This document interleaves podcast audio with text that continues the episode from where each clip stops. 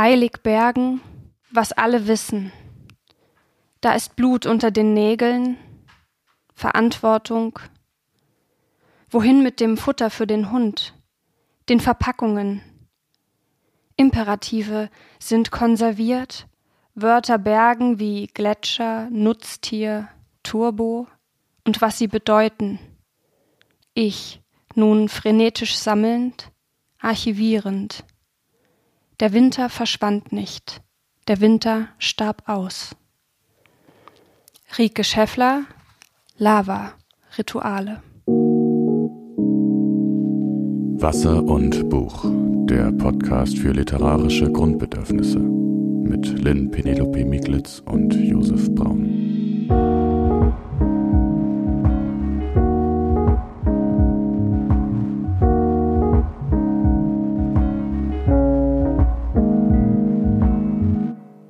Hey Josef.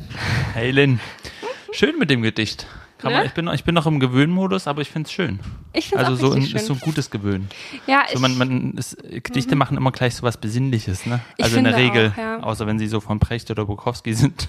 Aber ähm, in der Regel machen sie doch sowas, dass man erstmal so besinnlich wird ja, und so. ist man wird ruhiger. Ähm, und bringen uns gut rein. Hm. Wir wollen heute ein bisschen über Orwell sprechen, denn da haben wir ja auch das letzte Mal schon angekündigt. Ja. Und ähm, es ist ja so, dass Orwell in aller Munde ist mit 1984 und Farben der Tiere. Das sind ja so Bücher, die werden irgendwie wiederholt aufgelegt. Wir haben in unserer Live-Folge mal kurz darüber gesprochen, dass ähm, als Trump gewählt wurde, plötzlich 1984 dieser dystopische Zukunftsroman, wo es ja viel um Politik auch geht und Populismus, dass der dann plötzlich auf den Bestsellerlisten wieder nach oben geklettert ist und man hat das Gefühl, dass Orwell eben unter anderem deshalb auch so ähm, wirkmächtig oder bekannt ist, weil halt immer wieder diese Dystopie rangezogen wird. Also es Ja. wird immer auf diesen Roman fokussiert sozusagen. Das ist das, ähm, dieser Dreh- und Angelpunkt sozusagen, warum er immer wieder so präsent ist. Ja, und ich weiß nicht, wie es dir geht, aber ich finde, der Schriftsteller verschwindet hinter diesem Buch fast ein bisschen.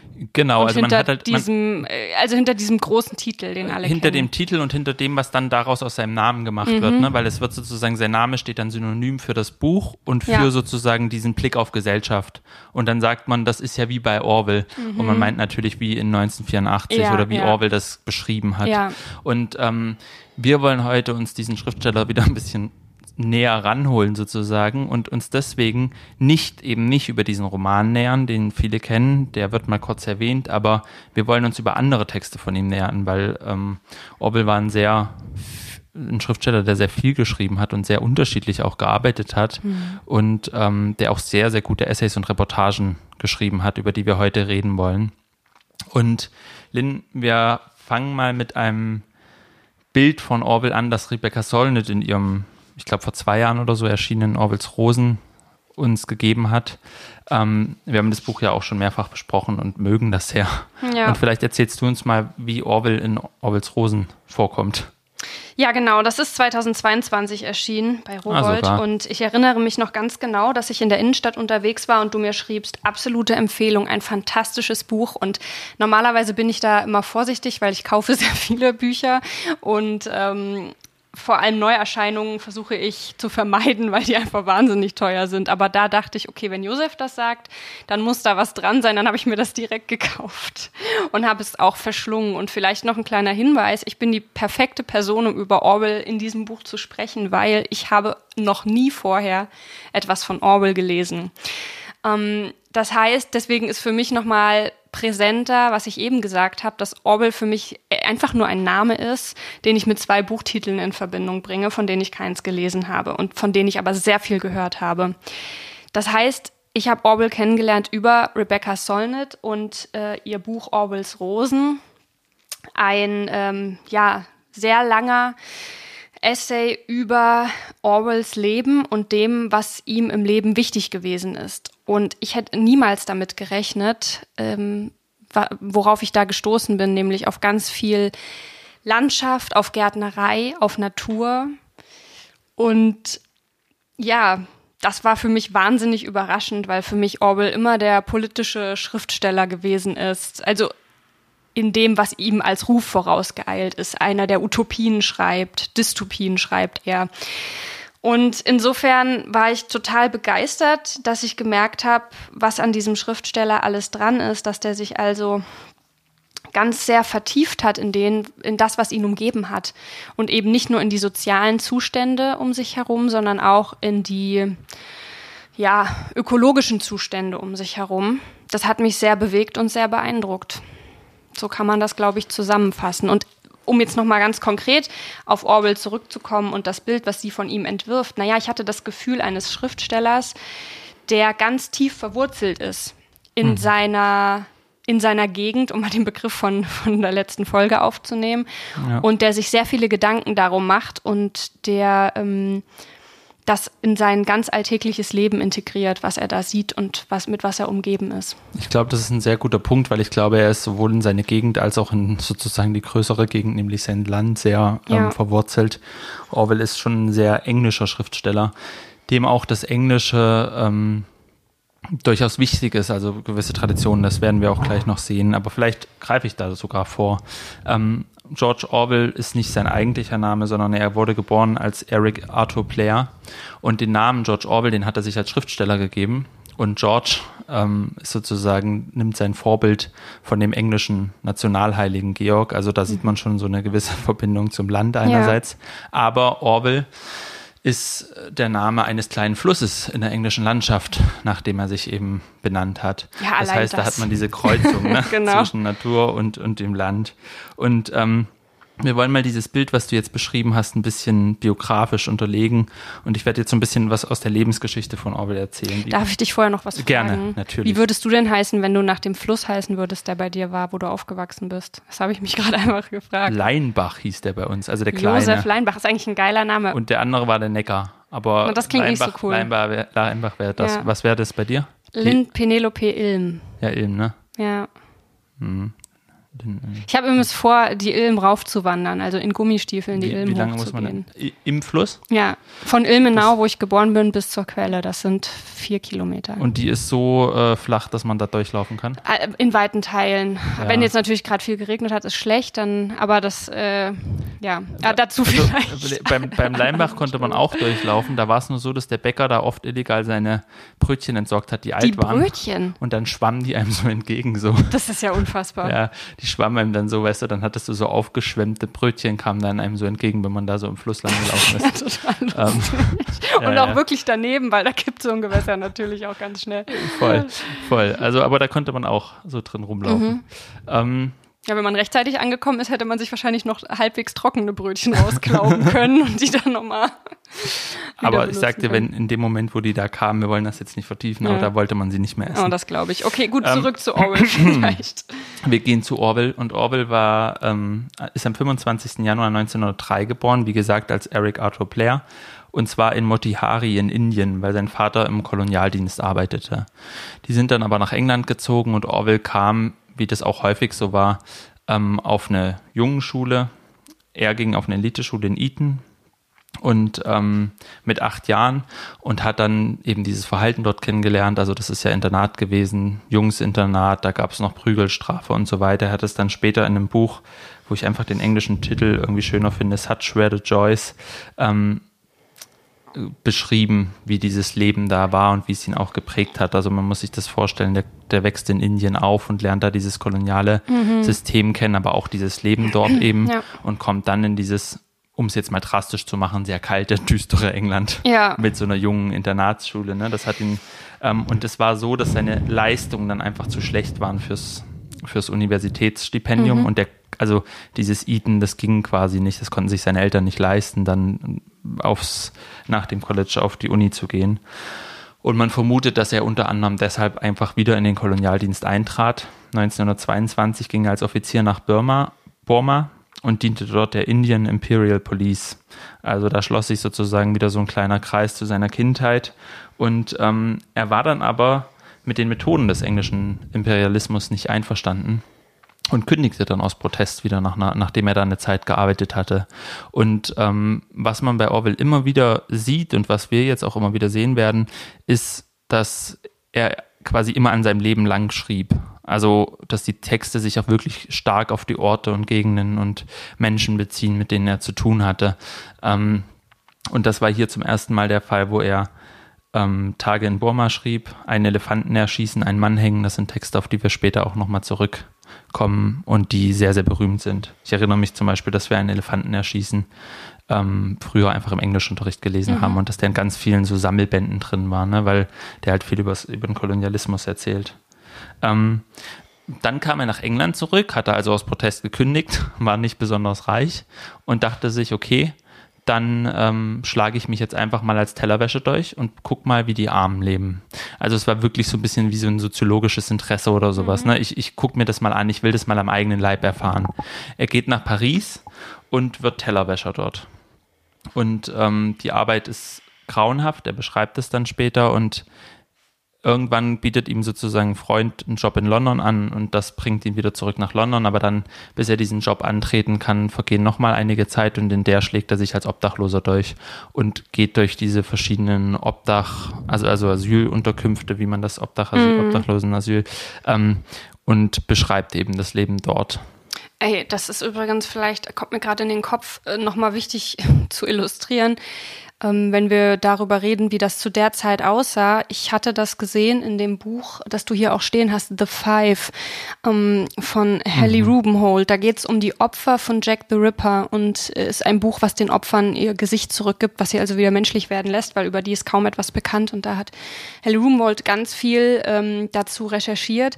Und auch wenn das jetzt nicht ganz die gleiche Zeit war, meines Wissens, ist mhm. es aber das Industrie sich industrialisierende England äh, unterbrich mich, wenn ich da jetzt eine falsche Parallele gezogen habe, aber die Asylunterkünfte zu dieser Zeit waren ganz, ganz schrecklich. Das erinnere ich mich teilweise, weil es billiger war, standen nicht Betten in diesen Unterkünften, sondern einfach offene Särge. Hm. Das heißt, die haben sich dort hingelegt oder Seile waren durch den Raum gespannt. Das war noch mal billiger. Und die Leute haben sich da drüber gehangen. Das kann man sich heute gar nicht mehr vorstellen. Aber die hingen quasi, also in den Seilen hingen die. Ist ja auch irgendwie so eine Redewendung geworden. Also ähm, total, es ist, es ist eine frühere Zeit sozusagen, ja. die, die Rumhold beschreibt, aber ähm, sagen wir mal so, es hat sich im Vergleich dazu ein bisschen was verbessert, mhm. aber es ist immer noch ziemlich übel. Ja. Ähm, und genau. Aber es ist ein, ist ein interessanter Vergleich, weil ich glaube, man sieht, in, man hat bei beiden, bei ihr und also bei dem, was sie recherchiert hat und eben in den Beschreibungen von Orwell, mhm. eine sehr, kriegt man ein sehr starken Gefühl für diesen Platz, für dieses England, für dieses London auch. Ähm, und Orwell macht das also eine Weile und dann irgendwann kehrt er aber in sein Leben oder in seine seinen Wunschkarriereverlauf als Schriftsteller zurück. Ähm, er hat das ja, diese Armut selbst gewählt, um, um das eben zu prüfen. Er kann also zurückkehren und ähm, er lebt dann eine Zeit lang in so einem, über so einem englischen Buchladen, wo er in London immer mal wieder hilft, sozusagen, unten im Buchladen und ansonsten Zeit hat zu schreiben. Und er schreibt eben für Zeitungen, er schreibt Essays, Rezensionen und veröffentlicht dann 1933 erledigt in Paris und London eben das Buch, wo er über seine Armutserfahrungen in London und Paris berichtet. Als nächstes kommt dann Tage in Burma raus. Ähm, man muss sich das so vorstellen, dass die Bücher alle ein bisschen verkauft werden, aber ähm, alle das Schicksal erleiden, was vielleicht viele Bücher, die veröffentlicht werden, ähm, erleiden, dass es nämlich gar nicht so groß wahrgenommen wird. Also ne, das ist ja auch was, was wir glaube ich, manchmal so ein bisschen nicht so ganz auf dem Schirm haben, weil halt im Buchladen einfach bestimmte Bücher auslegen und man das Gefühl hat, die Bücher sind dann überall. Aber das sind eben nur ein ganz kleiner Bruchteil von den Büchern, die immer erscheinen. Und ja, das man war, denkt immer, die Bücher, die da liegen, die gibt es auch. Genau. Also, und das sind die einzigen, die es genau, gibt. Genau, genau. Und es gibt so viel mehr, die, die es einfach nicht gibt. Deswegen sind kleine Buchläden gut. Und ähm, aber um auf Orwell zurückzukommen, er war also am Anfang seines Schriftstellerlebens, er konnte da mehr recht als schlecht von leben, dass er halt immer wieder so diese Bücher, Reportagen veröffentlicht hat und eben in Zeitungen. Und er hat auch Texte darüber geschrieben, wie ätzend er diesen Rezensentenjob zum Beispiel fand, aber dass er das halt machen musste und dass er sich dann halt noch eins und noch ein Buch gelesen hat und noch ein Buch und noch mal drüber geschrieben hat. Ähm, etwas später, also nach, nach seinen ersten Veröffentlich Veröffentlichungen, heiratete er die Psychologiestudentin Aileen O'Shaughnessy und ähm, ging dann mit ihr 1936 in den Spanischen Bürgerkrieg. Der Spanische Bürgerkrieg ist, das werdet ihr bestimmt wissen, ähm, und falls nicht, sage ich es kurz, der war einfach ein Riesenereignis auch für die, für die Künstler und Literaten der Zeit. Die hatten das Gefühl, sie können sozusagen dort aktiv werden und ähm, die richtige Sache gegen die Faschisten von Franco verteidigen und selber aktiv werden. Einer, der das ganz berühmt gemacht hat, war Hemingway, der ähm, da auch sehr viel drüber geredet und geschrieben hat. Und über den wir auch eine Folge haben. Weißt du noch, welche das war? Über den wir auch eine Folge haben. Das, das war auf jeden Fall schon eine Weile her. Aber man kann es nachgucken. Man, man, man wird das finden. Ich glaube, ähm, genau, wo ging es da drum, Lynn? Wenn wir, wenn wir jetzt ähm, Krankheit, glaube ich, weil, Krankheit, äh, weil, weil, weil seine ja, Familie, genau. es war die Krankheitsfolge, genau, das genau. findet man leicht. Ja, mhm. ja, genau.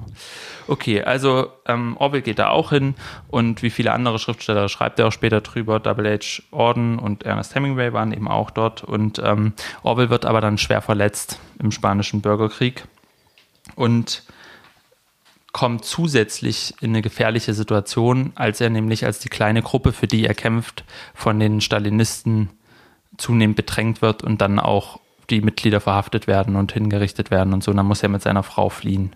All das beschreibt er in Mein Katalonien. Und 1937 veröffentlicht er ein Buch, über das wir auch noch reden werden, was Lynn uns vorstellt, nämlich The Road to Wigan Pier, wo er dann wieder mit den Bergleuten mitgeht, um über deren Leben zu schreiben. Mhm. Ähm, was man noch erwähnen müsste unbedingt, ist, dass Orwell sein Leben lang mit Krankheit zu tun hatte. Wo da wären wir wieder beim Thema. Er hat Tuberkulose und ähm, es geht ihm immer in Phasen halt schlechter und dann mal wieder besser. Das beschreibt auch Solnit, finde ich, sehr schön in ihrem Buch. Und dann während des Zweiten Weltkriegs arbeitete Orwell für die BBC, wird Chefredakteur der Zeitschrift Tribune. Ähm, also sozusagen sein, sein Ruf wächst so ein bisschen. Und 1944 adoptiert er gemeinsam mit seiner Frau einen Jungen, den nennen sie Richard Horatio.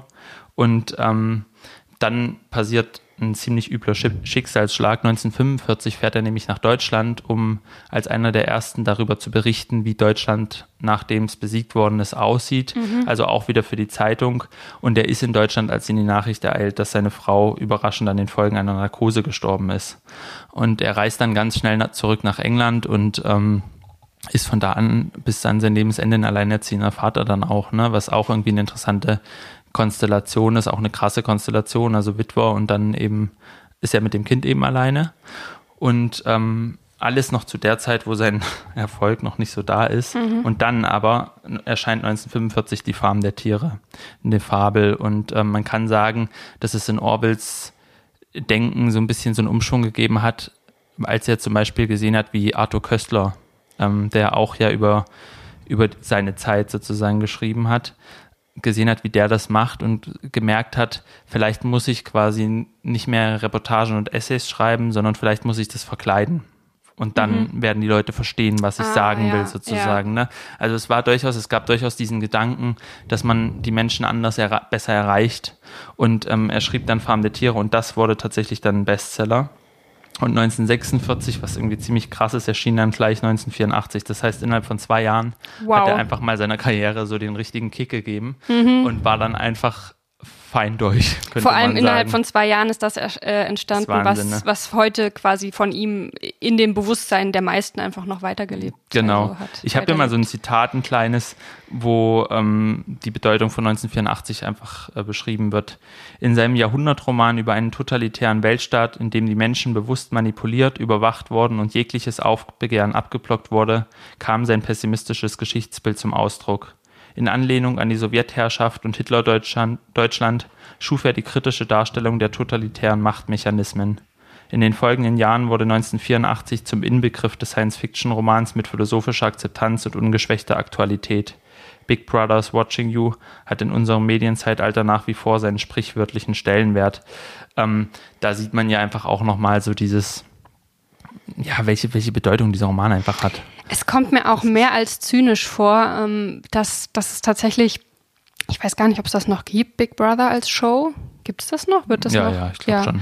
Aber dass das so heißt. Ja. Also es ist eigentlich so ein bisschen skur also skurril oder also fast schon ein bisschen bitter, ja. dass sie sich daran anlehnen. Voll. Passt in diese Welt. Ja. ähm, und aber Orwell hat also dann seinen Erfolg, aber seine Gesundheit lässt halt rapide nach. Ähm, das heißt, er hat auch relativ am Ende seines, seiner schriftstellerischen Karriere erst den Erfolg. Im Mai 1947 zieht er auf die Hebrideninsel Jura Das ist vor der Westküste Schottlands, mhm. ähm, weil er hofft, dass die Luft dort besser ist. Für das Jahr war ja oft so bei Tuberkulose, dass man versucht hat, irgendwie ne, die, ja. durch eine Luftveränderung sozusagen das ein bisschen zu lindern. Und da führt er auch so sehr so ein Leben, was Solnit auch beschreibt. also er mhm, kümmert genau. sich um genau. seine Pflanzen, er lebt eigentlich total abgeschieden. Ab und zu kommt ihn mal ein Bewunderer oder ein ehemaliger Kollege ja, oder und die müssen dann immer gleich will. alles mitbringen, was ihm gerade fehlt. So, ich brauche drei Pfund Butter bitte, weil der Weg ist so weit. Wenn genau. du mich jetzt eh besuchen kommst, dann genau. muss ich dann nicht nochmal los. Es ist eigentlich völlig in der Einöde ja. und ähm, sein Sohn ist noch da. Und ähm, dann ist er aber so geschwächt, dass, dass er da halt auch nicht für immer bleiben kann. Noch auf dem Krankenbett 1949 heiratet er die 15 Jahre jüngere Sonja Brownell. Ähm, die ist Redaktionsassistentin bei der Zeitschrift eines Freundes von ihm und wird dann später die sozusagen, weil seine erste Frau ja gestorben ist, die Nachlassverwalterin. Also sie ist auch die, die das Erbe von Orwell ähm, über viele Jahre lang begleitet und betreut hat. Und das ist ja auch noch ein Punkt, der total wichtig ist bei Schriftstellern Schriftstellerinnen für ihren Nachrufen. Gibt es Menschen, die sich darum kümmern, dass die weiter erscheinen, wie, wie sie weiter erscheinen und so weiter. Ne? Und ähm, sie war das dann eben für ihn. Und wie gesagt, er hat sie halt kurz vor seinem Tod geheiratet. Also 1949 heiratet er sie und am 21. Januar 1950 ähm, stirbt er in London an den Folgen einer Lungenblutung im Alter von 46 Jahren. Das heißt, mhm. es ist auch ein sehr kurzes, sehr intensives Leben ähm, mit einem sehr späten Erfolg. Und wir haben gesagt, wir wollen uns heute über seine Essays und Reportagen nähern und das ist glaube ich, in der Beschreibung auch hoffentlich deutlich geworden, dass Orwell eben seine Texte immer anhand seiner Lebensstationen geschrieben hat. Und eine Lebensstation war eben die, dass er mit Menschen in ein Bergwerk gegangen ist oder Bergleute begleitet hat. Und das ist tatsächlich ein Buch, was ich auch noch nicht kenne, also noch nicht gelesen habe. Und deswegen, Lynn, bin ich total gespannt. Mhm. Was beschreibt denn The Road to Wigan Pier? Ja, bevor ich darauf eingehe und wir wieder zurück ins Jahr 1936 äh, zurückreisen, als er dafür recherchiert hat, möchte ich ganz kurz noch was sagen, weil du gesagt hast, dass er da auf Jura gelebt hat. Und ich habe jetzt gerade mal nachgeguckt nebenbei, weil es gibt noch eine andere Schriftstellerin, die wohnt wirklich ganz in der Nähe. Und die äh, heißt Miek Zwamborn. Die hat unter anderem das Algenporträt in den Naturkunden bei Mattes und Seitz geschrieben. Mhm. Und die arbeitet wirklich äh, mit dem ganzen Körper an ihren Texten. Für dieses Buch zum Beispiel ist sie mit einer Schiefertafel ins Wasser gestiegen. Mhm. am Rande ihrer Insel und hat dann oft mit Kreide unter Wasser geschrieben um die Al und hat die Algen beobachtet. Also mhm. ähm, alles sehr unmittelbar. Und das ist tatsächlich, hier wird es gerade, äh, also Luftlinie sind das, lass das 50 Kilometer sein, die diese zwei Inseln auseinander liegen, wo er damals gelebt hat und wo sie jetzt meines Wissens aktuell noch lebt. Und das ist wirklich extrem abgelegen. Also auf der Insel, wo Mick Zwamborn lebt oder gelebt hat, ist tatsächlich auch niemand sonst, weil das so ein Vogelschutzgebiet ist. Und da lebt sie dann quasi nur, um zu gucken, dass da auch nichts passiert. Das heißt, wir können eigentlich bei ihr so ein bisschen die, die Landschaft, die Umgebung auch wiederfinden. Ja, das kann, glaube ich, gut ne? sein, dass das ähnlich ist. Ähm, und das ist auf jeden Fall auch eine wahnsinnig schöne Ecke, aber natürlich auch ein bisschen rau, glaube ich von dem, was ich so weiß. Es liegt direkt über Nordirland, so muss man sich das vorstellen, und ist so der nordwestlichste Zipfel eigentlich mm. von Schottland, so wenn man so will. So ein bisschen dem Meer ausgeliefert schon, ne? Ja, schon. Also das ist so, ich aber ich, ich finde das total interessant. Ich habe gerade, ähm, und darüber werden wir auch noch sprechen, dieses Olivia Lane Buch mhm. über die Einsamkeit gelesen und darüber nachgedacht, dass man, sie macht das in einem Essay, sie schreibt also über New York und verbindet dann über New York ganz viele Biografien und Künstler und Schriftsteller und Schriftstellerinnen miteinander, weißt mhm. du? Und ich finde das immer extrem schön, wenn man das über Orte kann. Ja. Also wenn man sagen kann, über diesen Ort kann man jetzt Orwell mit dieser Schriftstellerin mhm. so verbinden über die Zeiten hinweg, über ja. verschiedene Bereiche, sozusagen schriftstellerische Bereiche, wo sie reingeordnet werden oder so. Und dann kann man eben total spannende Verbindungen finden irgendwie. Ja, das stimmt, das ist toll. Und ähm, jetzt springen wir nach 1936 zurück. Ähm, er hat mal wieder sich direkt dahin begeben, in die, in das Milieu, sage ich jetzt mal, über das er schreiben wollte. Und zwar haben wir es bei The Road to Vegan Pier ähm, mit einer ja über 200 Seiten starken Sozialstudie, Schrägstrich Reportage, Schrägstrich Analyse, Schrägstrich literarischen Schilderung der Lebensverhältnisse der nordenglischen Arbeiterklasse, also insbesondere der Bergleute zu tun zu dieser Zeit. Ähm, vielleicht erstmal mh, ganz grundsätzlich, Orwell hatte irgendwie ein extremes Gespür für Klasse. Also im Sinne von, was machen Klassenverhältnisse mit Menschen und warum machen sie das? Und er hat das Ganze sehr umsichtig und scharfsinnig formuliert. Das ist hier in diesem Buch auch so. Er geht hier übrigens auch auf sein eigenes Aufwachsen ein, ähm, weil er sagt, man muss sich die eigenen Verhältnisse bewusst machen, weil man hat ja diese gewisse Brille auf, mit der man andere betrachtet. Und da geht er übrigens auch auf dieses englische Internat ein und ähm, hat so eine ganz ähm, ja zeitlose Entdeckung oder Beobachtung an sich selber auch gemacht, nämlich und die gilt für heute noch genauso. Äh, je mehr man sozusagen oder je weniger einen von, ich sage jetzt mal ähm, von der vermeintlichen Unterschicht sozusagen einkommenstechnisch trennt, desto mehr tritt man nach unten, um dort ja nicht mit angerechnet zu werden oder dort ja nicht hineinzufallen. Und jeder Aufstieg, den diese Schicht hat, ist Bedrohung der eigenen Lebens, ähm, der, des eigenen Lebensstandards. So und das war eben auch da so.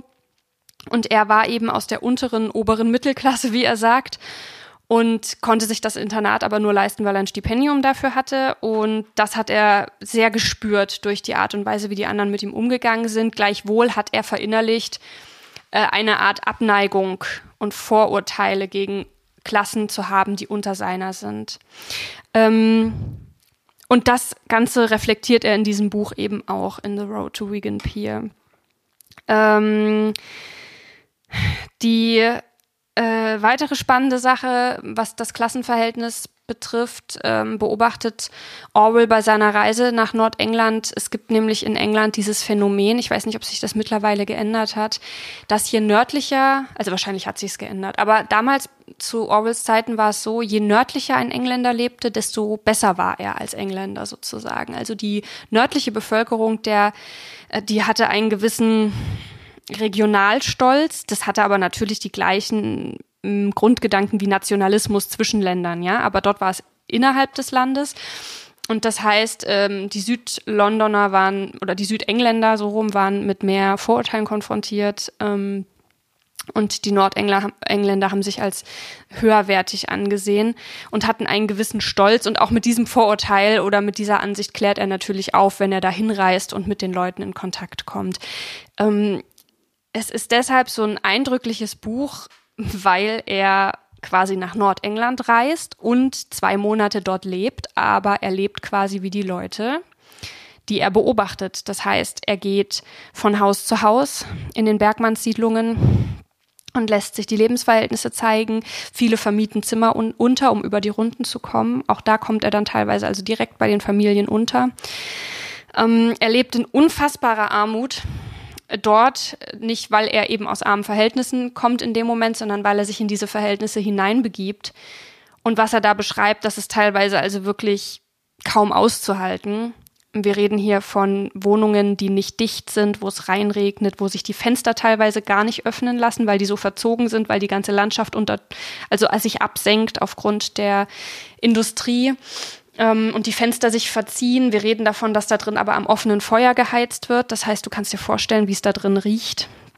Wir reden davon, dass da acht Menschen und mehr in zwei Zimmern leben, die sich teilweise äh, zwei bis drei Betten teilen müssen, die kein Bettzeug haben. Und mit Bettzeug ist jetzt nicht ein Bezug gemeint, sondern Matratzen und so weiter. Also manche Betten sind schlicht nicht nutzbar, weil die sich keine Matratze für das Gestell leisten können. Ähm, Wohnungsnot spielt eine extrem große Rolle.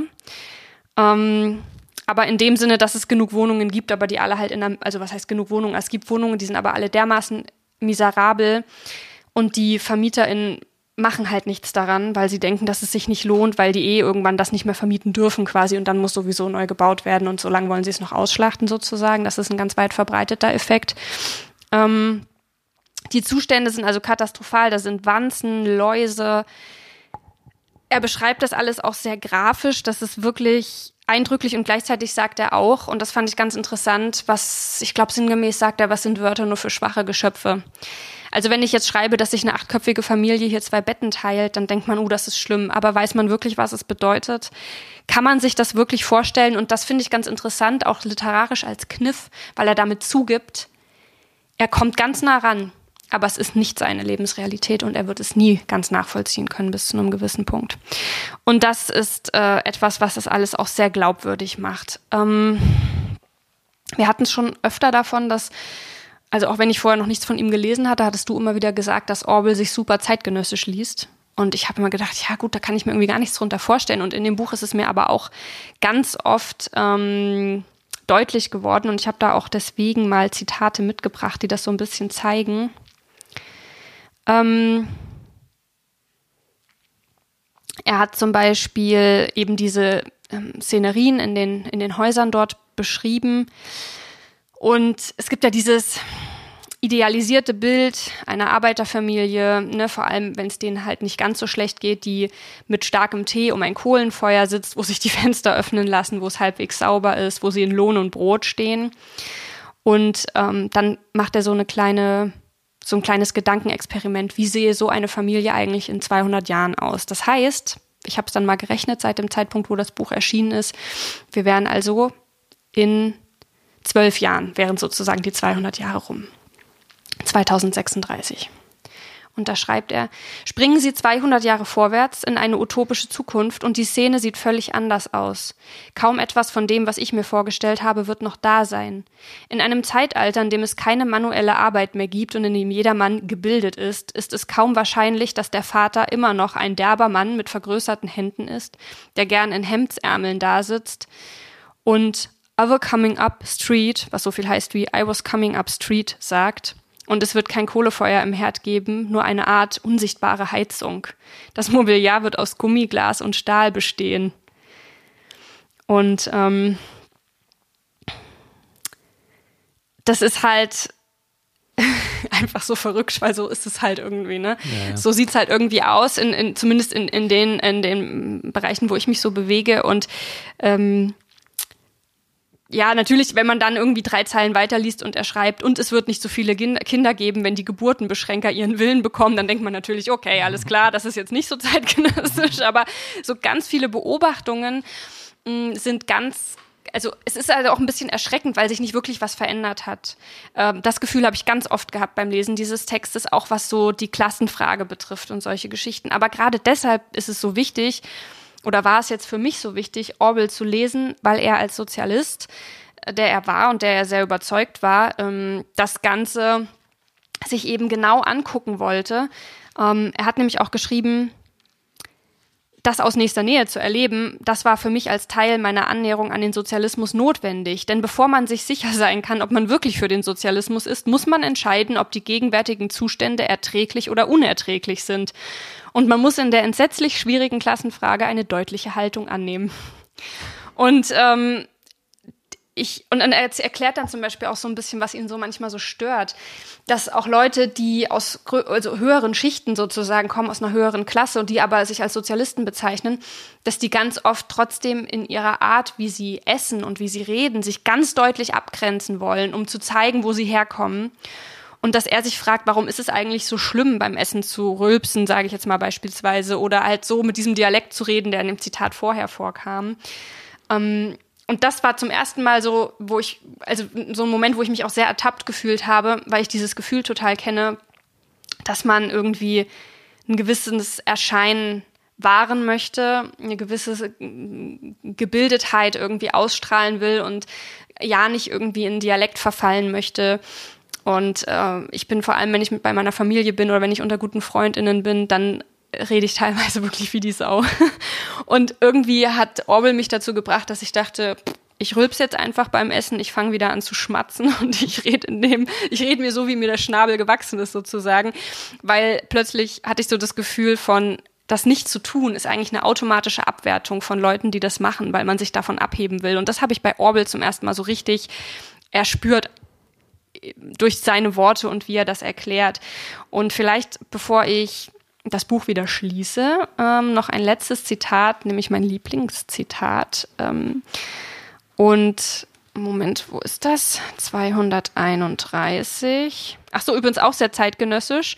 Er redet äh, zu, ähm, über eine Zeit, ähm, also schreibt über 1918 und sagt zu dieser Zeit, Damals gab es unter den jungen Leuten einen seltsamen Kult des Hasses auf alte Männer. Die Dominanz alter Männer wurde für jedes menschliche bekannte Übel verantwortlich gemacht. Und ich dachte auch so, okay, das ist einfach, das ist einfach so das ist faszinierend, äh, wirklich faszinierend. Und dann ähm, Mein Lieblingszitat vielleicht noch zum Schluss, bevor ich dich wieder äh, ranlasse. Ähm, und weißt du was? Jetzt ist hier gerade an dem Teil mein.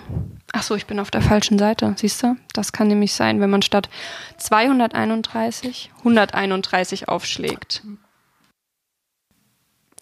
Im Nachwort zu dem Buch hat Manfred Papst nämlich geschrieben, der Einsatz für das Recht des Menschen, kein Ideal zu sein, macht einen guten Teil von Orwells Humanismus aus. Auch stilistisch wirkt sich diese Überzeugung aus. Wir suchen in Wigan Pier, abgesehen vielleicht von dem Arbeiterinterieur am Schluss des siebten Kapitels, vergeblich nach Sentimentalität, die die deutsche Arbeiterliteratur der Zwischenkriegszeit so stark beeinträchtigt. Also insofern, Josef, eine ganz, ganz große Empfehlung und danke, dass du mich damit beauftragt hast, dieses Buch zu lesen. Ich dachte schon, weil du dich ja in deinem ersten Buch auch mit Bergbau beschäftigt hast, ne? Mhm. ist das vielleicht auch eine interessante ähm, Verknüpfung einfach. Das ist sehr interessant, zumal ich das Gefühl habe, ähm, also irgendwie zum Beispiel gab es in meiner Familie also den ungebrochenen Bergmannsstolz. Mhm. Meine Großeltern haben, also gut, also vielleicht erstmal die Unterschiede auch zu Nordengland natürlich. Erstens war es wesentlich später. Mhm. Ähm, und zweitens ähm, war es kein Kohlebergbau, sondern Flussspat und es war Untertage. Mhm. und in einem recht abgeschiedenen thüringischen Tal. Mhm. Und meine Großeltern haben viele Jahre auch mit meiner Mutter noch äh, und ihren Geschwistern in einer alten Mühle gelebt, mhm. mitten in einem Naturschutzgebiet heute. Ähm, wo kaum was los ist, wo es mittlerweile nur eine Gaststätte gibt in der Nähe, aber ansonsten nichts weiter. Ähm, und die Mühle, die steht auch gar nicht mehr, die ist verfallen, die wurde irgendwann, also ist irgendwann ganz verschwunden, die Ruine. Und ähm, da musste man auch morgens irgendwann, also meine Großmutter, die hat die Kinder zu Hause eingeschlossen und ist dann irgendwie drei Stunden gelaufen, um Milch holen zu können. Mhm. Also das war schon auch, äh, das waren schwierige Verhältnisse, aber zumindest mein Großvater, der musste auch die Milch nicht holen gehen, aber zumindest der hat sich darüber nicht wirklich beklagt, im Nachhinein zumindest nicht. Vielleicht war das auch so eine rückwirkende äh, Romantisierung, aber er hat immer erzählt, wie er morgens im Morgengrauen zur Frühschicht ewig weit laufen musste und wie er halt aber durch ein Tal gelaufen ist, wo ihm Auerhähne, Hasen, Rehe und alle möglichen Tiere über den Weg gelaufen sind, die man da heute auf jeden Fall nicht einfach entdeckt, wenn man da durchläuft. Und das, ähm, ja, der hat auch seine Bergmannsuniform gehütet, der hat ähm, jeden Tag Bergmannsschnaps getrunken in äh, homöopathischen Dosen und ähm, hatte eine riesige Mineraliensammlung. Also das war schon alles, ja, mit so einem ganz großen Stolz verbunden und dadurch natürlich auch leicht zu romantisieren für Außenstehende hm. und so ein bisschen leicht irgendwie zu verklären. Es, es, gibt da so einen interessanten Aspekt, glaube ich, den wir unbedingt noch erwähnen müssen, wenn wir über dieses Nord-Süd-Gefälle in England mhm. reden. Ähm, ich bin ja nun mal großer England-Fan. Ja, das stimmt. Und äh, habe mich auch viel mit der Geschichte beschäftigt. Und das ist so, dass der Süden prinzipiell bevorteilt ist. Mhm. Also dem geht's besser, die sind auch mhm. ökonomisch stärker und es ist immer so, mhm. dass der Norden extrem abgehängt ist. Aber, und das ist eben so ein Punkt, den du jetzt gerade erwähnt hast, als die Menschen den Bergbau hatten, das war was zum Stolz drauf sein. Das hm. war nicht unbedingt ihr Besitz, weil, ne, also die haben dann in, ja da gearbeitet. Aber trotzdem gab es halt diese Gewerkschaften, die waren extrem stark und diese, ähm, dieses Verbundensein, von dem du gerade erzählt hast, dass man ja. so Uniformen hat und dass man irgendwie auch dieses, wenn du zum Beispiel in so einen Stollen reingehst, da musst du dich auf den anderen verlassen können. Ne? Das ist so eine Art von, von Enge und von Verbundenheit. So, ja. jeder steht für den anderen ein. Ähm, die einfach ein sehr starkes, eine sehr starke Identität gestiftet hat. Und in England war es dann so, als Thatcher dann diese ganzen Gruben geschlossen hat und gesagt hat, wir privatisieren jetzt hier und, und das brauchen wir nicht mehr und das bringt eh nichts sozusagen, das gibt nicht mehr, wirft nicht mehr genug Geld ab, das ist nicht, dann waren diese, standen diese Leute halt einfach wirklich, und das kennen wir auch aus Deutschland manchmal, wenn es darum geht, ähm, wenn so eine Energie, wenn wir wechseln, welche, welche Energieträger wollen wir sozusagen, ja. was passiert mit den Menschen, für die das halt ihre Identität war. Ne? Ja, ja. Und Orwell beschreibt diese Menschen und die sind dann aber, die haben wirklich dann extrem viel verloren, als das einfach zugemacht wurde. Und das ist ja vielleicht auch richtig, aber die wurden jedenfalls sehr, sehr krass übergangen und auch daher ähm, kam dann in den Thatcher-Jahren diese extreme, ähm, ja, dieser extreme Kampf mit den Gewerkschaften und gerade auch mit den Bergarbeitern. Es gibt da auch was ganz Interessantes von Novalis zu lesen, der ja hier Schriftsteller und ja, Bergwerkskundiger Gleich gewesen bei uns ist. um die Ecke in Weißenfels. Genau. Und mein Opa hatte immer so ein kleines Zettelchen dabei. Ähm, das war wie so eine kleine Plakette irgendwie. Ähm, ist auch, glaube ich, recht bekannt, kann man im Internet finden. Und da sind so, es ist wahrscheinlich ein Druck mal gewesen, da ist so eine kleine Stadt abgebildet oben und ähm, bildet sozusagen den Rahmen ein Stollen, der nach unten führt und unten sieht man dann eben die Gänge und die Bergwerksleute, die da arbeiten. Und dann steht in der Mitte dieses kleinen Bildes nämlich ein Zitat von Novalis und ich lese es kurz vor. Der ist der Herr der Erde, der ihre Tiefen misst und jeglicher Beschwerde in ihrem Schoß vergisst, der ihrer Felsenglieder geheimen Bau versteht und unverdrossen nieder zu ihrer Werkstatt geht. Also, was du gerade beschreibst. Sehr bekannt, ne? Als dieses, als diesen Stolz und Ja. diese Verbundenheit, die wird in solchen Verschen natürlich deutlich, ja. Total. Und ähm, dann ist das vielleicht ein guter Moment sozusagen, um aus, den, aus dem Bergwerk wieder aufzusteigen. Und ähm, was ich jetzt gerade, als du das auch so mit diesem Nachwort nochmal vorgelesen hast, ich glaube, das ist eben einer der Gründe, warum wir Orwell so extrem zeitgenössisch lesen, weil er sich das halt alles erspart hat, was andere Schriftsteller und Schriftstellerinnen im Nachhinein so schwierig macht, weil man so merkt, sie wollen unbedingt, dass zum Beispiel die Arbeiter besser sind als die Bürger oder Ja. sowas, weil man merkt, sie wollen unbedingt irgendwie was zeigen, sie wollen, sie wollen eine neue Idee verbreiten und diese Idee muss sich jetzt in dem Text widerspiegeln. Und Orwell ist so ein interessanter Fall, weil er halt eigentlich wirklich nicht, also sozusagen, es kommt nicht natürlich zu ihm. Er ist nicht der Sohn eines krassen Bergarbeiters oder Ja. so, der das alles miterlebt und dann irgendwann aufsteigt und sagt, so, und jetzt zeige ich es euch, jetzt schreibe ich darüber, jetzt verteidige ich meine Klasse. Er ist kein, sozusagen, wenn man das vergleichen will mit heute, er ist keine Annie Arnaud. Er hat Ja. das, er kommt da nicht her. Er kommt jetzt auch nicht aus der absoluten Oberschicht, aber er kommt schon eben, wie du das beschrieben hast, aus, aus eher so Mittelschichtsverhältnissen. Aber alles, was er nicht versteht, da bildet er sich nicht einfach eine Meinung rüber, sondern geht halt hin und guckt sich's an und Ja, schreibt da hat er dann sich nicht darüber. leicht gemacht, ja. Genau, und, und er, er, er setzt sich mit seinen eigenen Vorurteilen dann auch immer wieder auseinander und sagt, okay, dann hatte ich da einen Vorteil, das passt aber jetzt nicht mehr. Mhm. Und ich glaube, diese Bereitschaft selber immer wieder sich in Frage zu stellen und sozusagen sich zu konfrontieren, statt einfach sich eine Meinung zu bilden, ist was, was wir uns, glaube ich, in unserer heutigen Zeit auch sehr, sehr sehen, einfach solche Menschen. Also, ne, ja, so, ich kenne das auch eigentlich nur noch von Simon Weil irgendwie. Ja, Ne? diese, stimmt, die hat das Ja. auch extrem gemacht, ja. Ja. Ähm, ich möchte noch mal kurz auf äh, Erledigt in Paris und London und mein Katalonien kommen, weil das so die ersten Bücher waren, die ich von Orwell gelesen habe und die mich extrem beeindruckt haben. Und es ist vielleicht noch wichtig zu erwähnen, ähm, die, das war ja eine Auftragsarbeit Road to Vegan Pier Mhm. und der Verleger hat sich sowas vorgestellt wie erledigt in Paris und London. Der wollte sowas Mhm. ähnliches und der war dann relativ entsetzt, als dann ähm, dieser Text bei rauskam, über den wir gerade gesprochen haben. Deswegen bin ich jetzt gespannt, was sich, also was in erledigt in Paris und London quasi anders ist. Ähm, also auf den ersten Blick vielleicht gar nicht so viel, wobei ich mir vorstellen könnte, dass ähm, bei The Road to Vegan Pier eben da das Problem war, diese dieses Bild, was du schon beschrieben hast, Mhm. dass das vielleicht nicht ganz so gepasst hat mit dem Bild, was der Verleger gerne hätte Ja. Mhm. von den Arbeitenden, die da so, ne, so einfach nur glücklich sind und gut. ähm, jedenfalls erledigt in Paris und London. Es spielt im Jahr 1929.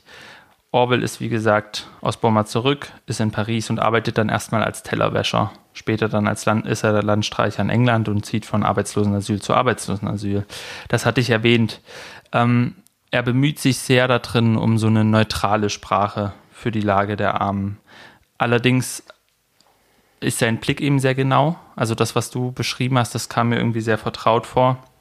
Und ähm, er kommt aus der Beobachtung eben zu einer sehr konkreten Schilderung der, der sozialen Lage von diesen armen Menschen, die ja sozusagen nochmal, anders als die Bergarbeiter, eigentlich nochmal eine Stufe drunter sind. Ne? Das sind wirklich Leute, die eigentlich gar nichts haben.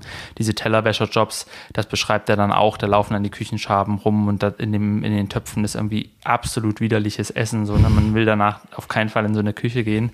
Ähm, was mich an dem Buch irgendwie auch sehr beeindruckt hat, ist, Paris und London sind ja schon Städte, wo, wo Menschen gerne hinfahren und Tourismus oder so machen. Und dann gibt's ja auch immer alle möglichen Bücher, die man dann so liest. So, ne? Dann wird ja auch empfohlen, wenn, wenn man jetzt literarisch interessiert ist, so liest doch mal das da über Paris oder liest doch mal das da über London.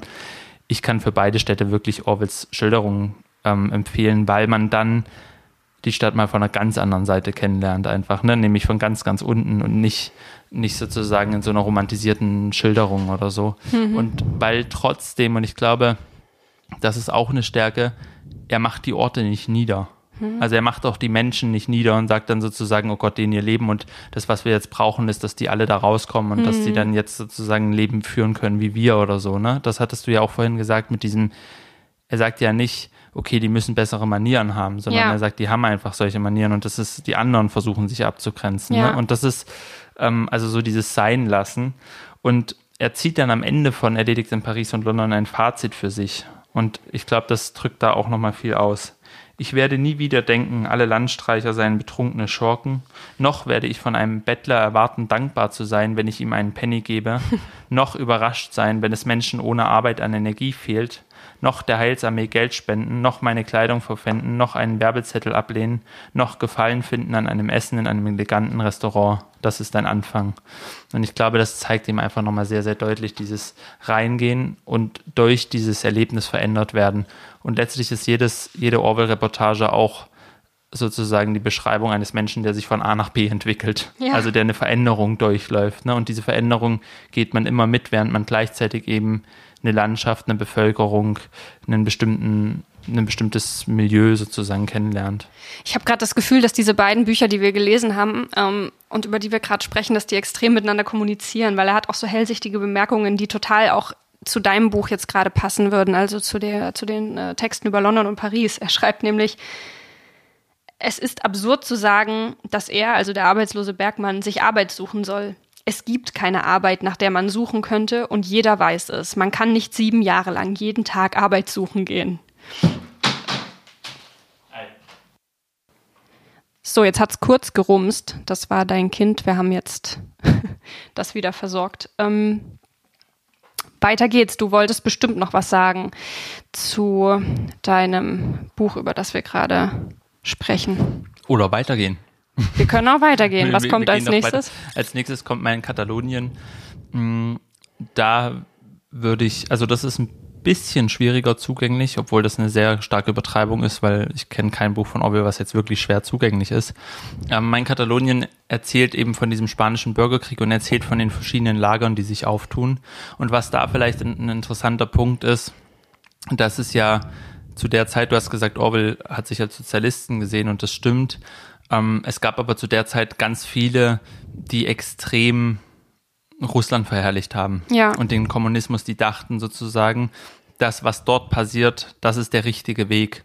Und die waren dann mehr als bereit, sehr, sehr viele Intellektuelle auch, die Augen zuzudrücken vor dem, Mhm. was wirklich dort passiert ist. Und Orwell war einer, der das halt nicht gemacht hat. Ja, Auch das sieht man ja was, was allein man an Farm der. Tiere, ne? Genau.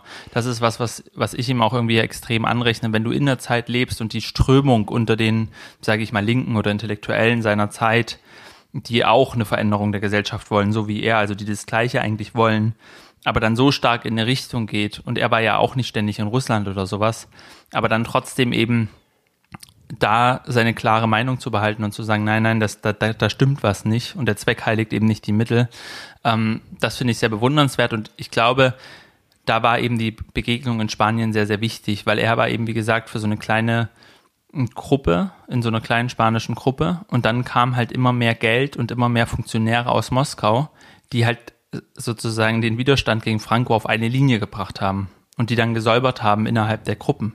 Und das hat er halt mitgekriegt und hat dann, und dann beschreibt dann sozusagen, dass das doch eigentlich nicht sein kann und beschreibt eigentlich schon diese aufkommende Gefahr von dem, was dann im Stalinismus passiert oder was auch zu der Zeit schon passiert ist, aber was halt im Westen mh, extrem verschwiegen wurde und worüber einfach nicht berichtet wurde, weil die ganzen Intellektuellen ähm, eben genau das nicht sehen wollten. Und als Orwell mein Katalonien veröffentlicht hat, haben, hat ihm das auch ziemlich Probleme und Ärger eingebracht. Die haben ihn alle sozusagen in den Umkreisen, haben sie ihm gesagt, er soll sich so verziehen, er soll dieses Buch zurücknehmen. Was, was ist das eigentlich für eine Schande, die jetzt so zu beschmutzen und sowas. Ja, ja. Ähm, und jetzt kommen wir aber mal von den Reportagen. Also das sind drei Reportagen, die wir euch wirklich ans Herz legen können. Und dann kommen wir jetzt aber mal zu den Essays. Und wir haben so ein paar Texte, über die wir reden wollen, aber einen, mit dem steigen wir ein, weil der uns ein bisschen zu uns auch bringt. ja Wir wollen ja auch immer mal über uns reden. unbedingt. Ähm, und der heißt Why I Write im Englischen. Kann man übrigens wie viele Texte Orwells irgendwie auch im Internet finden. Also irgendwie ist der so populär, dass, dass es wirklich auch viel von ihm im Interview, äh, im Internet gibt. Unter anderem zum Beispiel Tagebücher und so. Aber auf Deutsch, warum ich schreibe. Und wir haben uns da ein paar Punkte rausgegriffen und werden jetzt einfach mal darüber, also Orwell hat den Text quasi geschrieben, so wie so eine Standortbestimmung oder so eine Poetologie. Warum schreibe ich überhaupt? Ähm, Und wir werden jetzt einzelne Punkte aus diesem Essay mal durchgehen und gucken, wie das so auf unser Schreiben passt oder auf unsere Motivation zu schreiben. Und ich fange mal an. Der erste Punkt, den er nennt, ist reiner Egoismus. Und er führt aus, der Wunsch, überlegen zu erscheinen, jemand zu sein, über den man spricht und den man auch nach seinem Tod nicht vergisst. Lynn, möchtest du nicht vergessen werden? Oh Mann. Ähm, ich glaube, das kann ich nicht ganz von mir weisen. Ähm, vor allem vor, bevor ich Mutter geworden bin, hat das eine große Rolle gespielt. Jetzt denke ich manchmal, wie schön wäre das eigentlich, nicht so viele Spuren zu hinterlassen. Und ich glaube, was auch einfach daran liegt, dass ich jetzt durch mein Kind extrem in der Welt verhaftet bin. Vorher war ich da viel freier. Ähm, da gibt es jetzt einfach bestimmte Optionen nicht mehr für mich. Und ähm, dadurch hat sich das so ein bisschen geändert, dass ich irgendwie gar nicht mehr so darüber nachdenke. Ich bin auch grundsätzlich, glaube ich, also wenn wir mal darüber sprechen, wie vor einigen Jahrzehnten oder so oder Jahrhunderten vielleicht auch mit SchriftstellerInnen umgegangen wurde, dass zum Beispiel nach dem Tod irgendwie der Nachlass zusammengetragen wurde und man hat gehofft, hier noch was zu finden und dort noch was zu finden. Ne, nur mal Gedankenspiel, man wäre selber irgendwann so jemand, ich wäre der Horror für alle, die das versuchen würden, weil ich permanent alles wegschmeiße. So brauche ich nicht mehr irgendeine Version von irgendeinem Text Text, nee, kann alles weg, jetzt ist das fertige Buch oder so. Also da bin ich, glaube ich, einfach ein bisschen unsentimental und und lasse das alles schnell hinter mir. Ähm, aber nichtsdestotrotz ähm, so der Wunsch auch wahrgenommen zu werden, natürlich. Also man denkt ja schon, also man muss ja, glaube ich, schon davon ausgehen, dass man was zu sagen hat. Mhm. Sonst mhm. wäre so ein bisschen da, da, der, der Gedanke daran zu schreiben irgendwie so ein bisschen widersinnig. Oder wie ist das bei dir? Das stimmt. Ich, also bei mir ist es, glaube ich, so, dass, dass mich, ähm, also der Wunsch wahrgenommen, ja, der Wunsch wahrgenommen zu werden, aber zu meiner Zeit. Ja. Also ich finde irgendwie so, natürlich ähm, sind, glaube ich, die Autoren, Autorinnen, die einem was bedeuten, haben es halt überstanden. Mhm. So, ne? Und das heißt, sie haben irgendwie über Themen geschrieben oder so über Themen geschrieben, dass was Universelles da dran war. Und das hoffe ich, glaube ich, das hofft man, glaube ich, schon, dass, dass sozusagen dieses, ähm, dass man irgendwas Relevantes auch schreibt. Mhm. Nicht einfach nur eine Geschichte, weil mhm. man halt irgendwie Schriftsteller, Schriftstellerin sein will, sondern dass man irgendwas schreibt, was vielleicht irgendwie über das hinausgeht, welches Milieu man jetzt beschreibt mhm. oder welche Geschichte man sich da ausgedacht hat. Ja, so ne? wie bei Orwell irgendwie faszinierenderweise. Genau, genau ja. so dieses, aber was ich irgendwie nie so krass hatte, ich denke mir immer so, wenn ich tot bin, bin ich tot. Also mhm. so, dann weiß ich es ja eh nicht mehr. So. Aber das dann, ist verrückt, das ist ja. nämlich bei mir genau andersrum, weil ich manchmal so denke, weißt du, wenn jetzt da nichts weiter draus wird als das Level, was ich jetzt habe und ich kann irgendwie mit Büchern arbeiten und davon so komme ich ganz gut hin und so weiter, mhm. dann denke ich mir so, ja, dann ist doch okay und wer weiß, was in 150 Jahren ist, vielleicht hat es dann mal wieder mehr mhm. Relevanz und mhm das tröstet mich irgendwie tatsächlich. Mhm, mhm, auch wenn ich das nicht mitbekommen würde. Also ich glaube, ich glaube, bei mir ist es wirklich so, dass ich so denke, nee, das muss zu Lebzeiten so sein, dass mhm. man irgendwie das Gefühl hat, man hat Erfolg damit und mhm. dann so, wenn man tot ist, ist es dann, dann sollen die Leute machen, was sie damit wollen. So, ne? ähm, das, also das hat mich irgendwie nie so richtig umgetrieben, aber ich glaube trotzdem, dass im Egoismus viel steckt, weil ich finde es auch jetzt nicht unegoistisch zu sagen, ich will unbedingt das machen und nichts anderes und alle ja. in meinem Umfeld müssen auch damit leben, dass ich genau das machen will. Absolut, und ja. sozusagen, das ist ein Job, der unsicher ist, der nicht so viel mhm. Geld einbringt, wo es schwierig ist, wo man sozusagen, wo es auch während man schreibt, man manchmal nicht so sozial ist irgendwie oder, oder ja. so beschäftigt in seinem Kopf mit was anderem ist. Ja, und man und deswegen, bringt keine Absicherung irgendwie mit sich. Ich meine, darüber kann man genau. immer diskutieren, wie sinnvoll sowas ist, aber zumindest ist es schon sehr unsicher und wie du auch sagst, kein regelmäßiges Einkommen und genau, also nichts, man, was man, man bei sagt schon Jobs sozusagen hätte. das, was ich sagen will, das ist für mich so Ja, wichtig, ja. dass ich nichts anderes machen kann Hm. und dass sozusagen alle, die drumherum, die mit mir leben wollen, müssen das irgendwie auch so ein bisschen mit annehmen. Ja. Und das finde ich, hat schon was mit Egoismus zu tun. Ey, komplett. Meine, meine Oma sagt immer, es schreiben so viele, warum musst du das auch noch machen? Und sie hat ja schon recht. Also da, da greift ja der, also Ja, ja, irgendwas muss mich ja da, Genau, dazu bringen, dass genau. ich es trotzdem mache, weil es stimmt einfach. Es stimmt wirklich, dass ganz viele Leute sehr gute Sachen schreiben. ja. Und das ist ja nicht von der Hand zu weisen. Wie sieht's denn aus mit dem Punkt zwei, mit dem ästhetischen Enthusiasmus, also Zitat, dem Sinn für die Schönheit der Umwelt oder für Worte und ihre richtige Anordnung? Ja, voll, oder? Also ich meine, ich, ich glaube, ähm, ich bin jetzt nicht so, ich, ich versuche halt beim Schreiben irgendwie eine Sprache zu finden, die passt, sage ich mal, so Ja. relativ ähm, unromantisch irgendwie. Ja. Also einfach, ne, man, man, man will eine Geschichte erzählen und man versucht irgendwie die richtige Sprache zu finden und man hofft halt, dass man so ein gewisses Sprachgefühl hat. Ähm, aber ich würde jetzt nicht von mir behaupten, zum Beispiel, dass ich so jemand bin, dem so die Worte so im Ohr klingen und dann denke ich so, ach, das Wort muss ich jetzt einsetzen oder sowas. Aber was halt schon so ist, wenn ich jetzt Literatur lese und die Begeisterung für Literatur kommt halt da, davon, ne? dieser Moment, wenn du beim Ja. Lesen mm, denkst so, wow, wie, wie schön ist das geschrieben, wie, wie perfekt ist dieses Bild, diese Freude, diese reine Freude daran. Die reine Setzt, Freude. schreibt, treibt dann ja sofort wieder an den Schreibtisch und man Ja, denkt so, ja. ich will jetzt auch schreiben. Ja, ja. das stimmt. Ich, ich habe auch das Gefühl, dass schon der Egoismus, den wir jetzt im ersten Punkt hatten, schon davor liegt, weil sonst würde man sich ja gar nicht erst ransetzen. Aber das, was dabei rauskommt, durchläuft definitiv diese, diesen ästhetischen Blick, der irgendwie befriedigt werden muss, bevor das als, als irgendwie fertig gilt, was auch immer das jetzt wieder heißen mag. Aber ich merke das vor allem eben, dass das hatten wir ja jetzt, als ich für einen Essay recherchiert habe und ich meinte, so, jetzt habe ich alle Fakten und jetzt muss ich mich daran erinnern, dass ich Schriftstellerin bin und das Ganze nochmal überarbeiten. Weil so ist es interessant und dann muss es aber irgendwie noch Literatur werden. Und da spielt dieser ästhetische Enthusiasmus definitiv eine Rolle.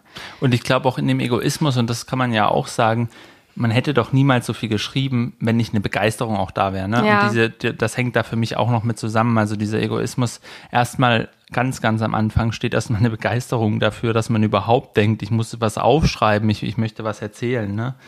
Ähm, als nächsten Punkt nennt Orwell seinen, den Sinn für Geschichte.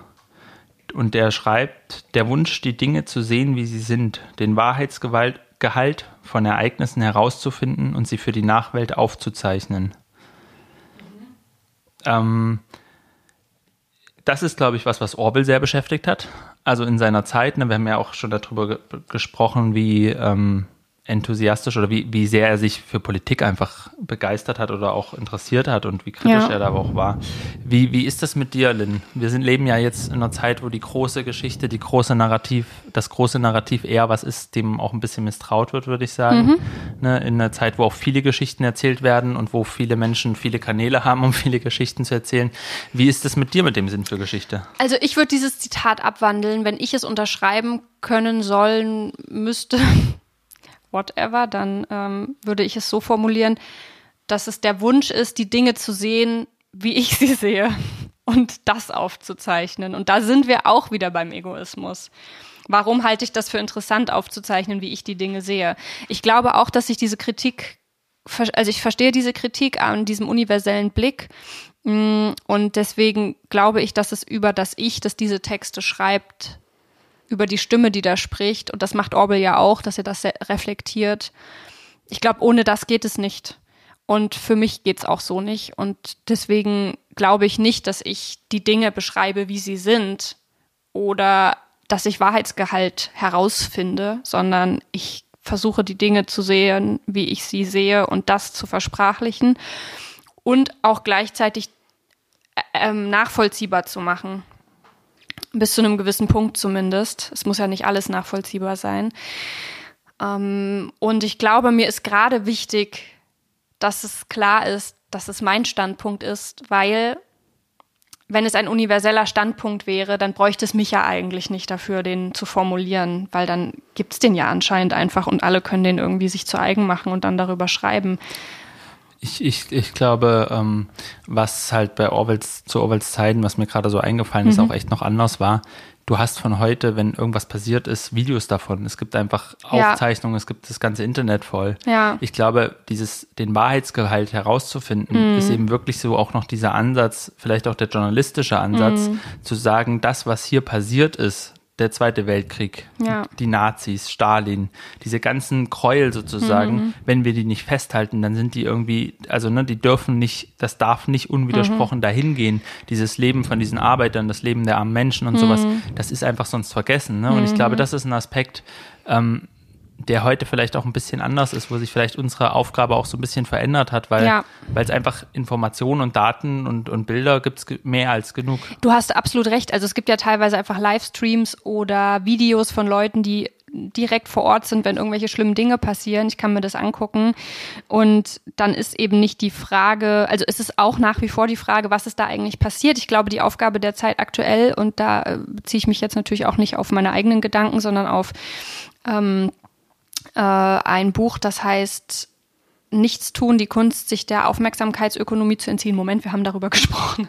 ähm, in der vorletzten Folge, glaube ich. Ähm, und das ist, glaube ich, eher die Aufgabe, dass man kontextualisiert wieder, weil wir mit so mhm. vielen Schnipseln konfrontiert sind von Wirklichkeit, dass trotzdem vieles verfälscht wird, was wir sehen, weil wir den größeren Rahmen nicht kennen und dafür uns auch wenig Zeit nehmen, abseits von Headlines und solchen Sachen.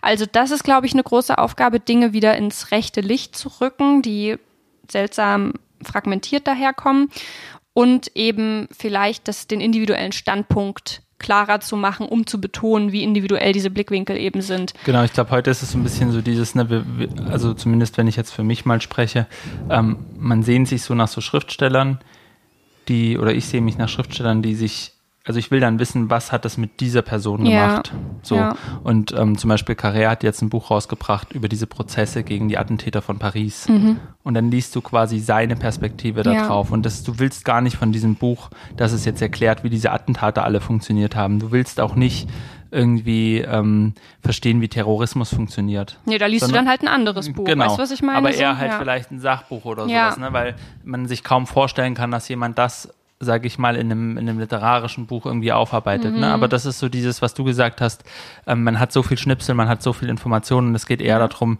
bestimmte Sachen so ein bisschen in, ja. in, einem, Individu in, in einem Individuum Individuum zu, zu ja. vereinen. Irgendwie. das ist super dabei. interessant, weil mir auch gerade klar wird, dass ich irgendwie nie das beschrieben habe, zum Beispiel das Buch über Punkt, Punkt, Punkt zu schreiben. Das eine Buch, wenn du das gelesen hast, dann ist alles klar.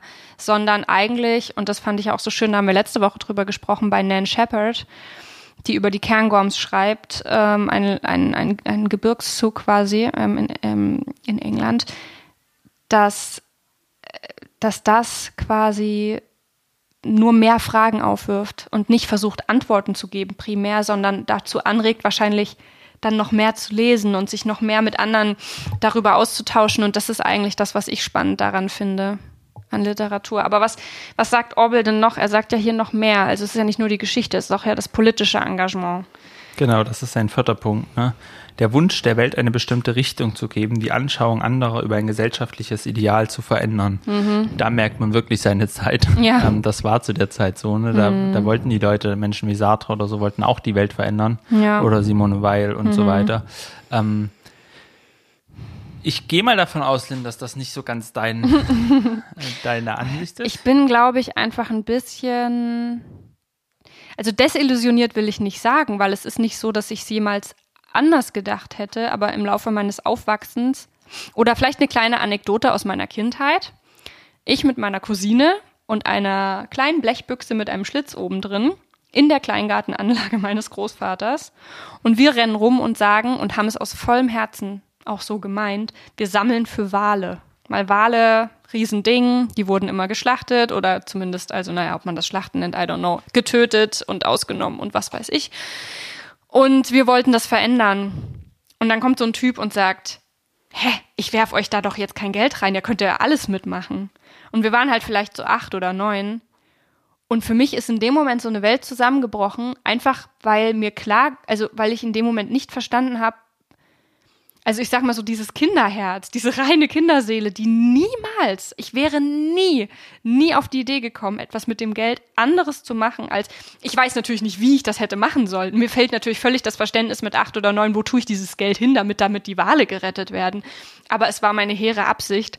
Und als dieser Mann mich damit konfrontiert hat, dass er mir das auf keinen, also ich habe das nicht mal formuliert, sondern es war einfach so, ne, wir wollen die Wale retten, mich damit konfrontiert hat, dass mit diesem, mit diesem also mit diesem Zweifel und diesem, dass er das, ja, ich weiß nicht, das hat, also das ist eine Kindheitserinnerung, die ganz stark ist und die, glaube ich, so ein bisschen beispielhaft dafür steht, dass ich irgendwie, ja, so eine Art Enttäuschung habe Mhm. Also ich sehe schon sehr viele Dinge, die sich ver verbessern und die sich verändern lassen, aber so im Großen und Ganzen habe ich das Gefühl, die Menschheit ist aber auch seit tausenden von Jahren einfach immer gleich bescheuert geblieben und tut nur auf unterschiedlichen Leveln schlimme Dinge. Also das Maß, wir entwickeln uns weiter, aber das Maß an, an Schrecklichkeit und Blödheit irgendwie, das nimmt nicht ab. Und da bin ich, glaube ich, ganz schön zynisch und irgendwie auch so ein bisschen enttäuscht. Und gleichzeitig habe ich jetzt nicht mein Leben aufs Spiel gesetzt, um das zu verändern. Also ich will damit auch nicht sagen, ich hätte alles versucht und es hat nicht geklappt. Ne? Ich habe halt mit acht versucht, Geld für Wahlen zu sammeln. Aber ich bin da, glaube ich, nicht so, dass ich jetzt denke, dass mein Schreiben, um mal den Bogen zurück zu Orwell zu schlagen, irgendwas verändert. Ich glaube das einfach nicht. Hm. Ich finde, das ist irgendwie eine interessante Frage, weil ähm, das geht mir auch so und ich habe so das Gefühl, das ist aber das schnellste Argument, was man hört, ist, dass die Menschen einfach sagen, die schreiben, ja, also mein Buch wird es jetzt nicht verändern. Mhm. Und das ist ja auch irgendwie ein sympathischer Zug, weil man dann damit auch sagt, so, man ist jetzt nicht so eingebildet zu glauben, dass das eigene Buch so bedeutsam ist. Also man will quasi ja. schon die Bedeutung, man will das alles wahrnehmen, aber man ist jetzt auch nicht so. Aber es ist auch vielleicht trotzdem wenn man von dieser Frage aber mal abrückt, könnte man trotzdem sagen, aber jedes Buch, was du schreibst, hat sozusagen im weitesten Sinne eine politische Haltung drin, mhm. ob du es willst oder nicht, weil du beschreibst die Welt auf eine bestimmte Weise, ähm, du beschreibst die, die Umwelt auf eine bestimmte Weise, die Natur. Gerade du jetzt zum Beispiel mit deinen Vulkanbüchern hast ja in den Texten, da geht es ja auch viel darum, wer hat dieses Land kolonialisiert und sowas. Und mhm. dann ist ja Politik automatisch drin sozusagen. Ja. Und das ist dann deine Entscheidung, wie du damit umgehst. Erzählst du das als Heldengeschichte, erzählst du das nicht als Heldengeschichte. Mhm. Das heißt, ich glaube, abseits dieses Rahmens, ob man denkt, man kann damit was verändern, ist es trotzdem eigentlich eine wichtige Sache und ich glaube auch gerade in unserer Zeit eine wichtige Sache, sich zu fragen, was sind so Haltungen von einem und wie, ja. wie, und das einfach so ein bisschen zu reflektieren und sich das bewusst zu machen und nicht, sage ich mal, so, ähm, einfach so, ja, also Politik, das hat mit Literatur jetzt nichts zu tun, ja, das, das, ist so ein Abge, sagen, so, ne? Ähm, ich, ich, ich ja. glaube, weißt du, wenn wir mal so ein cheesy Bild bemühen wollen, das mir gerade in den Kopf kommt, also nehmen wir mal an, etwas, wofür man sich einsetzt in seinen Büchern oder was einem wichtig ist, mm, oder dass der Gegenpart dazu ist vielleicht jetzt mal in, in meinem Beispiel irgendwie ein Schiff, dann glaube ich nicht, dass meine Bücher so eine Wucht haben, dass die da ein Loch reinmachen können und dass das sinkt. Mhm. Na, irgendwas, was ich irgendwie nicht mhm. gut finde in der Welt. Ich glaube aber schon, dass, und damit wären wir bei dir, dass ich sozusagen so eine Art, also mit jedem Buch wie so ein Kiesel da drauf werfe und weil halt alle Leute Bücher schreiben, also mhm. im übertragenen Sinne Kiesel da aufs Deck werfen, wird es mhm. irgendwann untergehen, weil es das nicht tragen kann. Mhm. Weißt du, was ich meine? Mhm. Und es wird sehr mhm. langsam passieren und lange dauern. So würde ich vielleicht eher zustimmen, dass eine Veränderung möglich ist. Ähm, und so ist es vielleicht auch gedacht. Und Aber es ist halt eben nicht so dieses, ne, man wirft das Buch in die Welt und bam, irgendwie alles verändert sich plötzlich. Total. Und gleichzeitig ist es so, was es vielleicht auch noch gibt, welche Ebene ist eben dieses, was man ja selber vielleicht auch erlebt hat, Bücher sprechen sozusagen erstmal von eins zu eins. Also mhm. Also jemand schreibt und irgendjemand könnte es lesen und diese Hoffnung ist ja immer da, dass es was mit ihm macht. Und ja. das, was es macht, könnte ja auch unter Umständen was Politisches sein. Es mhm. könnte dazu führen, dass man sich die Natur ein bisschen genauer anguckt, dass man bei irgendeiner Sache einfach ein anderes Verständnis hat. Mir ging es jedenfalls oft so, dass ich gemerkt habe, Themen, die mir eher fremd sind, wenn ich ein gutes Buch darüber gelesen habe, ist einfach mein Verständnis gewachsen mhm. für ein Thema und auch für Menschen, die vielleicht, wo ich auf den ersten Blick so gesagt hätte, oh nee, das, da muss ich mich doch jetzt nicht mit beschäftigen oder sowas, ne? Und ich finde, das ist alleine schon so ein Potenzial, wo man vielleicht gar nicht darüber redet jetzt, dass sich ein Gesetz ändert oder irgendwas, aber einfach nur dieses Potenzial, mhm. dass in einem anderen Bewusstsein sozusagen was passieren kann, ein Verständnis, ist, finde ich, schon ein sehr politischer Punkt für mich irgendwie. Ähm, der auch schon sehr viel ist. Also, wo, wo ich einfach glaube, das ist echt schon was wert. Und Lynn, wir haben ja uns zur Angewohnheit gemacht, ab und zu jetzt mal auf die Zeit zu achten, ne? weil wir gemerkt haben, wir reden immer so viel oder es geht so vor sich hin und das ist ja auch wunderschön. Es aber bringt so ein Podcast auch mit sich irgendwie, dass man viel redet. Aber man will ja dann irgendwie auch wieder so einen Moment geben, den Zuhörern und Zuhörerinnen auch wieder zur Ruhe zu kommen, mhm. mal alles zu verarbeiten und nicht sozusagen drei Stunden am Stück zu monologisieren, also zu, zu, ja. zu reden. Ähm, und deswegen habe ich jetzt gerade ganz spontan überlegt und wenn du da zustimmst, dann ähm, würden wir das einfach so machen. Wenn mhm. nicht, diskutieren wir das gerne, ähm, ob wir die Orwell-Folge einfach aufteilen. Und ob wir jetzt einfach sagen, wir enden mit einem Zitat von Orwell nochmal, was mhm. wir hier nochmal zum Schreiben haben Und dann kommen wir einfach nochmal zu Orwell zurück, weil ich glaube, wir haben noch viel zu besprechen. Ja, deine Lieblingstexte Ähm, stehen noch Meine Lieblingstexte aus. stehen noch aus. Wir haben noch Zitate, die zeigen, wie unfassbar aktuell Orwell äh, ist. Ja. Und wir hätten den Vorteil, wir könnten auch noch ein Buch einbringen, was gerade erst im Diogenes Verlag erschienen ist, was mich aber noch nicht erreicht hat. Welches? Ähm, wo es darum geht, was, was Ian McEwan zu Orwell zu sagen hat. Oh mein Gott, Josef, wir teilen diese Folge auf jeden Fall. Dann also enden da wir jetzt nämlich mit einem. Zitat, ne? Ja. Und dann kommen wir einfach nächstes Mal wieder zu Orwell nochmal zurück. Orwell schreibt über das Schreiben generell in diesem Warum ich schreibe. Mhm. Ein Buch zu schreiben ist ein grausamer, aufreibender Kampf wie eine lange, schmerzhafte Krankheit. Man würde es auch niemals tun, wenn man nicht von einem Dämon getrieben würde, der stärker ist als man selbst und einem unverständlich bleibt. Man weiß nur, dass dieser Dämon identisch ist mit dem Instinkt eines Babys, das durch Schreien die Aufmerksamkeit auf sich lenkt. Oh mein Das Gott. ist einfach so herrlich, ne? Ja. Ich finde auch so diese, ich finde so, es, es baut sich so voll groß auf. Also, dass man so denkt, so, ja, jetzt kommt so die ganze, der ganze Mhm. Ja. Pathos sozusagen der großen Literatur, ne? Und dann wird es einfach so verglichen am Ende mit so einem kleinen schreienden Baby, was einfach so sagt, ich will jetzt aber dich und du musst Ja. jetzt einfach machen, ne? Und, und, und bricht so dieses Bild, Ja, diesen ja. ganzen Pathos, der da gerne gemacht wird mit, mit dem Schreiben, bricht es einfach so am Ende Ja. nochmal. Wobei ich das Gefühl habe, er hat schon irgendwie dran geglaubt, dass das ein gutes Bild ist. Und Ja, dass ja, ja, nicht denkt, so, oh mein Gott, wie okay. Aber Nee, nee, voll. also da verweise ich, da schließt sich auch wieder ein schöner Kreis. Nach dem Zitat muss ich unbedingt auf unsere allererste Folge verweisen, wo wir wo Josef kurzerhand den Genie-Mythos abgeschafft hat, das Begriff, den Begriff des Genies. Und das finde ich passt da ganz gut hin, weil das auch immer so zu idealisieren und sich selber als Krieger oder whatever zu idealisieren, weil man schreibt oder weil man so leidgeprüft ist durch das Schreiben. Okay, also ähm, Man dazu könnte sich man auch als Riesenbaby bezeichnen. Man könnte Das sich auch, auch. als Riesenbaby Das- das bezeichnen. Das, dann- würde richtig gut passen. Ja. Ähm, das heißt, wir nehmen wieder Orwell auf. Wir Ja. Mhm. werden nochmal zu Orwell zurückkommen und dann eben, das haben wir auch schon angekündigt, zu Olivia Lane. Schön. Ähm, wir sind fertig, oder? Ja, ich würde auch Einfach sagen. einen schönen Tag, einfach rausgehen, frische Luft genießen, ist ja nochmal warm geworden. Klingt Wunderbar. richtig gut. Josef, bis nächste Woche. Bis nächste Woche, ciao. Tschüss. Hast du vielleicht trotzdem einen Filmtipp für uns? Ich habe einen Filmtipp und ich habe gedacht, wir rücken mal von Orwell weg und gehen mal einfach, weil dieses Sommergefühl ist ja irgendwie gerade noch da. Und ähm, es gab den Film Call Me By Your Name, kennst du den? Oh ja, Zufällig? der genau. ist toll. Genau, und der und ich dachte, den empfehle ich jetzt nicht, weil der läuft eh in jedem Sommerkino gefühlt. Mhm. Ja. Alle Sommerkinos tun ihn einfach auf ihr Programm jedes ist halt Jahr so ein jetzt. Sommerfilm. Er ist auch so cool. Der Regisseur Luca Guadagnino ähm, hat aber noch einen zweiten Sommerfilm gemacht, der heißt The Bigger Splash und da treffen zwei Männer, zwei Frauen in unterschiedlichen Beziehungskonstellationen an einem Pool in Sizilien aufeinander und eskalieren miteinander.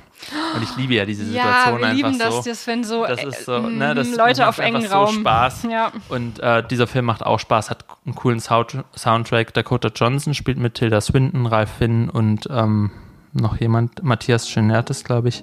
Ist einfach ein cooler Film. Macht auch Spaß, ist auch ein Sommerfilm und vielleicht der, den man noch nicht 20 Mal gesehen hat.